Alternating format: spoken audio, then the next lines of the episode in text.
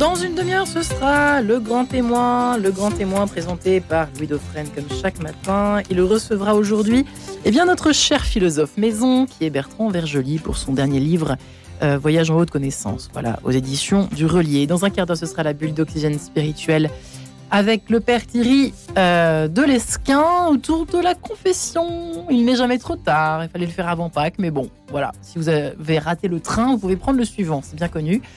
Mais tout de suite, une nouvelle rencontre, tout en poésie avec vous. Bonjour Marie-Léla. Oui, bonjour Marie-Ange, bonjour à tous. Stéphane Bataillon, bonjour. Bonjour. Grand reporter à la Croix Hebdo et poète. Merci d'être avec nous au lendemain de la résurrection. Vous publiez le journal de ma retraite, le récit très personnel de votre toute première expérience de retraite spirituelle c'était en janvier dernier dans le Finistère, sept jours chez les moines bénédictins, non loin de la mer. Un temps pour Dieu et pour vous-même. À 46 ans, Stéphane Bataillon, c'était une première pour vous. Dites-nous pour commencer pourquoi vous lancez dans une telle aventure? Eh bien, c'était déjà un désir ancien. Euh, depuis, depuis 16 ans, je, rêvais de faire une retraite. Un rêve qui est né d'un peu d'une tragédie, puisque j'ai perdu ma, ma femme euh, il y a 16 ans, d'une longue maladie. On avait 30 ans. Euh, et j'avais toujours eu envie de partir comme ça, m'isoler un peu dans un silence choisi, un peu volontaire, euh, pour me retrouver. Et j'avais pas pu le faire à l'époque. Euh, et j'avais gardé ce, désir-là. Et à côté de ça, euh, très attiré par l'idéal monastique, cette vie de, silence et de ressourcement. et il est arrivé qu'on en a parlé au journal, on parlait un peu de la manière de de, réagir face à l'inflation qui montait, à cette décroissance qu'on entendait un peu devenir obligatoire pour tout le monde. Comment parler de manière à la fois positive et, pas naïve? On s'est dit que peut-être euh, aller vivre l'expérience d'un moins dans notre vie euh, rythmée et, sur, euh, surabondance, c'était peut-être intéressant. Donc c'est une conjonction de ces deux phénomènes-là qui a fait que euh, j'ai pu partir euh, faire cette retraite. Faire une pause, se retirer pour mieux se retrouver, c'est ainsi que commence votre récit. Qu'est-ce qui vous emmène euh, tout particulièrement à l'abbaye, donc chez les moines bénédictins en, Bretagne eh c'est avant tout la poésie, puisque j'ai rencontré un, moine de l'abbaye, le, frère Gilles, qui est poète aussi, très bon poète chrétien. on s'était rencontrés lors d'une réunion littéraire l'année dernière. On avait échangé euh, beaucoup de choses. Et il m'avait proposé, il m'a dit, mais tu devrais venir une fois à l'abbaye, euh, voir comment ça se passe. Et j'ai profité de cette invitation euh, chaleureuse pour, pour, pour y aller, parce que c'était une des raisons pour laquelle j'avais jamais fait de retraite avant, c'est que je ne connaissais personne, en fait. Je savais pas trop à qui m'adresser, où aller. et là, en fait, c'est encore une fois une rencontre qui fait qu'on tente l'aventure. Vous vous lancez donc, vous partez pour une semaine. Racontez-nous, que, vivez-vous là-bas, Stéphane Bataillon? Eh bien, j'ai un rêve de vivre comme les moines, et je me rends compte assez vite que ce ne sera pas le cas. Déjà parce qu'on est, on habite dans des pavillons à l'extérieur du cloître, euh, et certes, on partage le repas avec eux, mais finalement, les, les relations sont toujours assez distantes, puisque même dans l'église, on est séparé par un, un immense hôtel. Euh, et des chemins même dans le, domaine sont, différents. Et je me rends assez vite compte que ce n'est pas la vie d'un moine qui m'est proposée en, en sept jours chrono. Euh, c'est totalement autre chose. C'est un temps très intime, très personnel. Alors, de silence, car effectivement, euh, on mange en silence. le silence est possible. Il n'y a pas d'échange avec les moines? Il n'y a pas d'échange. Alors, il y, a, des échanges si on le veut. On peut demander à rencontrer des, moines. Moi, j'ai beaucoup échangé avec mon ami, donc euh, et beaucoup de rencontres. Mais si on veut rester euh, seul, on, peut. Mais il se trouve qu'en fait, c'était une semaine de rencontres avec les autres traitants, avec euh, avec des gens qui, qui venaient à l'abbaye. c'était une parole permanente mais apaisée, un rythme très très différent rythmé par les différents offices. très rythmé. Vous avez assisté à tous les offices euh, pratiquement Alors, tous les offices pratiquement, je dois avouer, euh, à 5 heures du matin, j'y suis allé euh, une fois. La toute première, le Voilà, premier jour. Premier jour, euh, j'ai bien fait d'y aller le premier jour. Et on n'a pas le droit de se rendormir après alors on n'a pas le droit de se rendormir après. C'est très dur. hein. Euh, mais par contre, tous les autres, j'ai vraiment, je me suis euh, assigné ce, ce- cette contrainte-là, mais qui s'est révélée être euh, une des plus belles choses de la semaine. C'est-à-dire, euh, euh, non seulement la beauté des offices, puisque c'est beaucoup de psaumes chantés, c'est très très très beau, euh, mais ensuite ça ça sacralise le temps. C'est-à-dire qu'entre deux offices, on sait qu'on a des heures à occuper. Euh, et ces heures-là ont un début et une fin. Euh, et ça nous donne vraiment un autre rapport au temps qui m'a beaucoup apporté, avec une autre euh, contrainte qui était d'arrêter complètement Internet, le portable. Donc que j'ai éteint hein, le smartphone. J'ai appelé ma femme et mon fils euh, une fois par jour le soir. Moins écrire aussi, vous aviez cette volonté de n'écrire que le soir Oui. Ça a été dur pour vous? Alors ça a été très dur. Ah, Ça a été dur parce qu'en fait, je m'étais dit, je profite de la journée, je ne prévois rien. Je vais à la rencontre ou la rencontre vient, euh, ce qui s'est passé.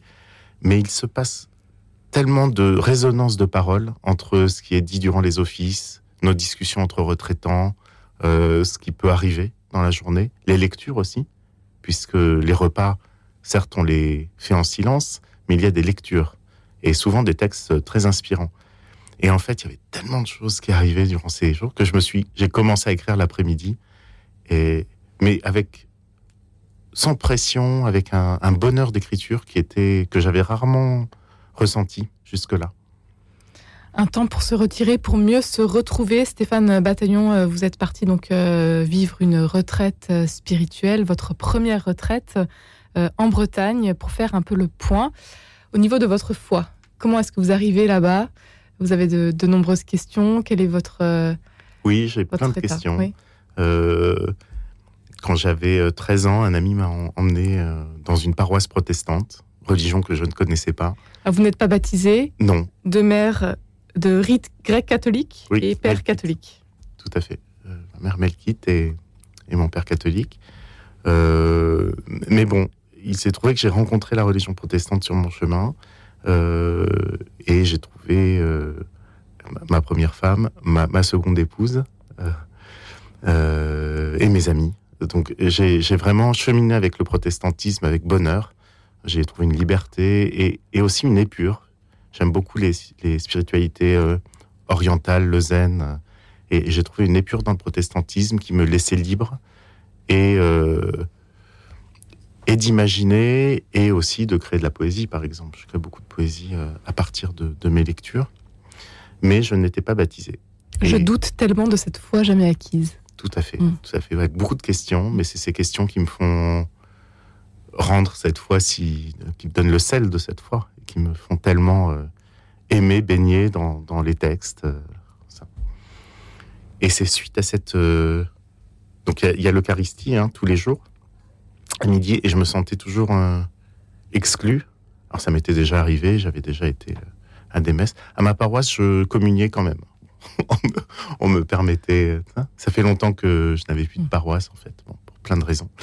Euh, mais durant les messes. euh, Mais ça restait quand même. euh, ça, ça vous travaillait. Ça me travaillait, Mm. ça me travaillait. Et là, je me suis dit à la fin de la semaine, étonnamment avec ces résonances venues donc d'une abbaye catholique et, et les discussions que j'ai eues avec Gilles et avec les autres traitants, avec leur foi profonde et, et très belle, je me suis dit bon, pour continuer à creuser, il faut faire un pas de plus.